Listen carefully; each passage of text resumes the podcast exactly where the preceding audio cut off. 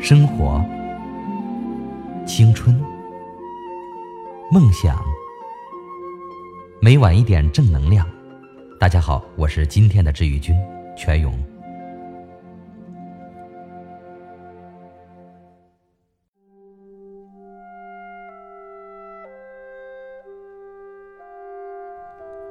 这是令人震撼的悲壮场面。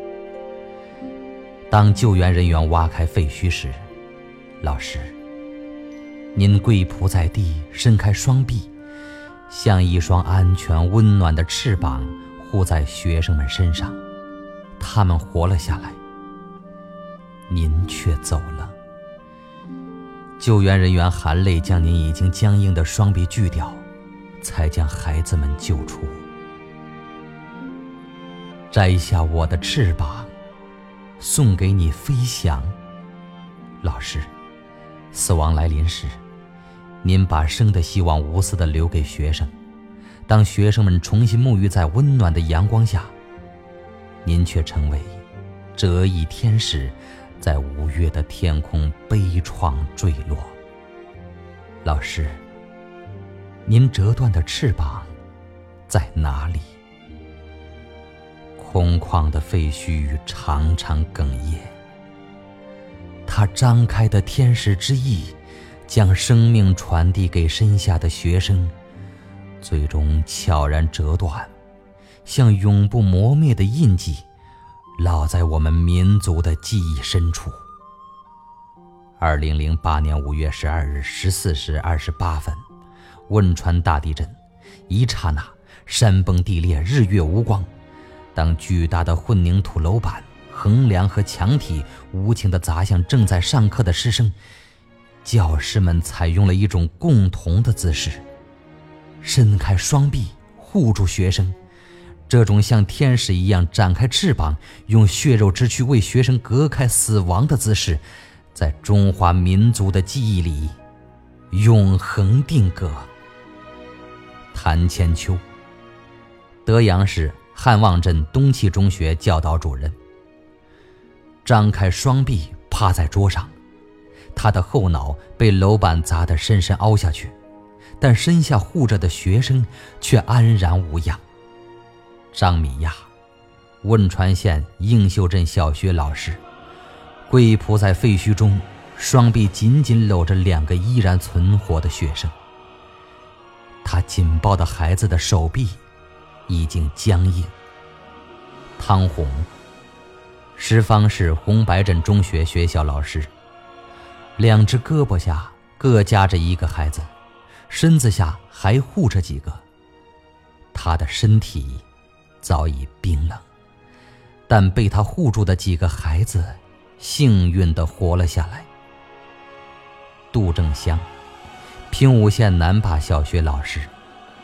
他趴在塌下的一根横梁下的瓦砾里，头朝着门的方向，一手拉着一个孩子，胸前还护着三个孩子。走过汶川、北川、青川，走过什邡、绵竹、彭州等集中灾区，这样的教师太多，这样的英雄太多。人们汇流成河的每一颗晶莹泪水里，都闪耀着一位教师惊天地泣鬼神的悲壮和感动。教师，这些像辛勤的蜜蜂一样生活清苦、工作勤奋的平凡群体，是什么让他们在这样危急关头迸发出如此伟大的力量？是师德。师德在危难时刻。迸射出夺人心魄的灿烂光芒。老师，您折断的翅膀在哪里？蓝色的帐篷风中作响，它在这里。它已化作千万名劫后余生的教师的言语，在对学生进行心理抚慰。这些痛失亲人的老师，忍住巨大悲痛。轻轻拭去学生们脸颊的泪水，而他们自己汇成江河的血泪，却只能在心底无声奔流。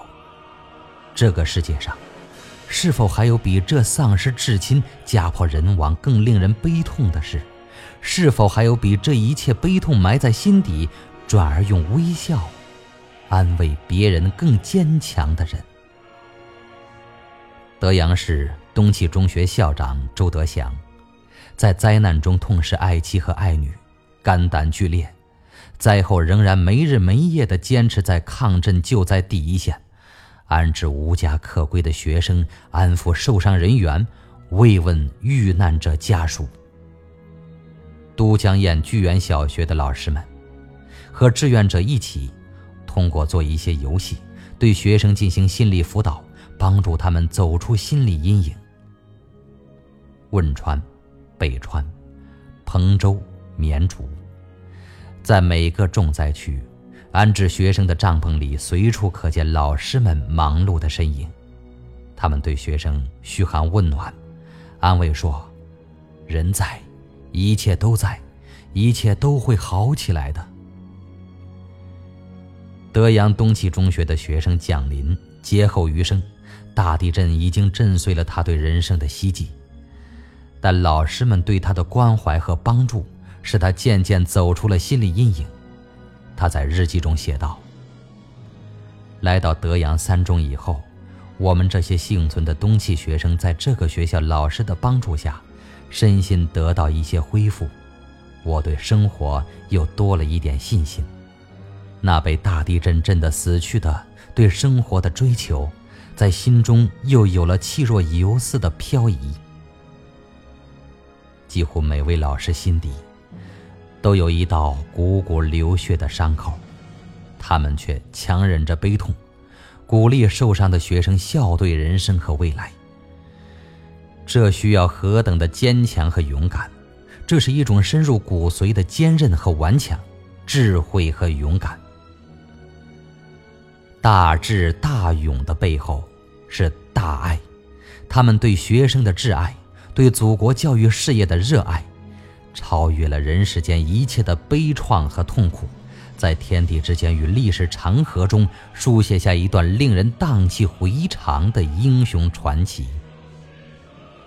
老师，您折断的翅膀在哪里？板房教室前，鲜红国旗在风中猎猎作答。他在复课学生的朗朗书声中，在板房教室中闪动的一双双求知若渴的眼睛里。千百年来，每次劫难都不能摧毁这片土地，生命就像顽强的种子，在谗岩峭壁的缝隙间，干涸荒寂的角落里，一有机会就向整个世界传达绿色的信息。不屈的尸魂，穿过万古沧桑的长江黄河，越过混沌一年的珠峰昆仑，在我们的血液里呐喊：复刻，复刻！人在，一切都在。只要教育在继续前进，我们民族仍然前途光明。灾后短短几天时间内。在大地震中戛然中断的读书声，在一顶顶帐篷里重新顽强地响起。震后第二天，重灾区都江堰象峨乡海虹小学的简易帐篷里，令人欣喜地传出朗朗读书声。这是重灾区第一所复课的学校。这个学校四名老师垫资几千元，支起两口铁锅、三顶帐篷，办起了灾后学习班。五月十九日，绵阳市长虹培训中心，北川中学幸存的一千五百多名师生，在帐篷和板房教室里异地复课了。当再次看到熟悉的北川中学牌匾高高竖立时，师生们再也控制不住自己的情绪，一个个泪流满面。复课，复课，一切为了复课。在什邡市红白镇中心学校废墟约一百米外，记者看到一面共产党救灾队的旗帜。学校的十余名教师在余震不断、山体滑坡、泥石流和疫情考验下，拖着疲倦的身躯，坚强地战斗着，他们心中共存一个最大的愿望，让学生尽快回到课堂。在重灾区德阳市黄许职业中专，除两幢楼加固后能用外，其余校舍都成了危房。黄许职业中专分批复课，分三个阶段进行。这样的分时段复课，用残存的二十四间教室完成全校学生的复学复课。可以说是完成了一份不可能完成的任务。校长汪朝金感慨地说：“这大概是世界上最凝聚人心的学校，工人、农民、城市、乡村、老人、孩子，都尽力捐款捐物，支持灾区学校重建，帮助灾区学生复课。这大概是世界上最独特的教室。”林间空隙里，学校操场上，新搭起的帐篷和简易板房是学生们上课的场所。这大概是世界上最令人感动的课堂。不少老师拖着残病之躯，缠着白色绷带，坚持给学生上课。有的地方教室不够，一些高年级学生就主动站出来给弟弟妹妹们上课。许多老师被埋在废墟下没有哭，但在复课这一刻，他们流泪了。北川中学一位老师说：“学生们能像往常那样快乐学习、健康成长，这是我们当老师的最大心愿。”老师们的心愿就这么朴实而深情，他们就像坚韧不屈的竹子。为了祖国的下一代，竹子砍了，还有竹根。只要春风一来，漫山遍野映衬一片蓝天的，依然是平凡而伟大、朴素而坚韧的竹海。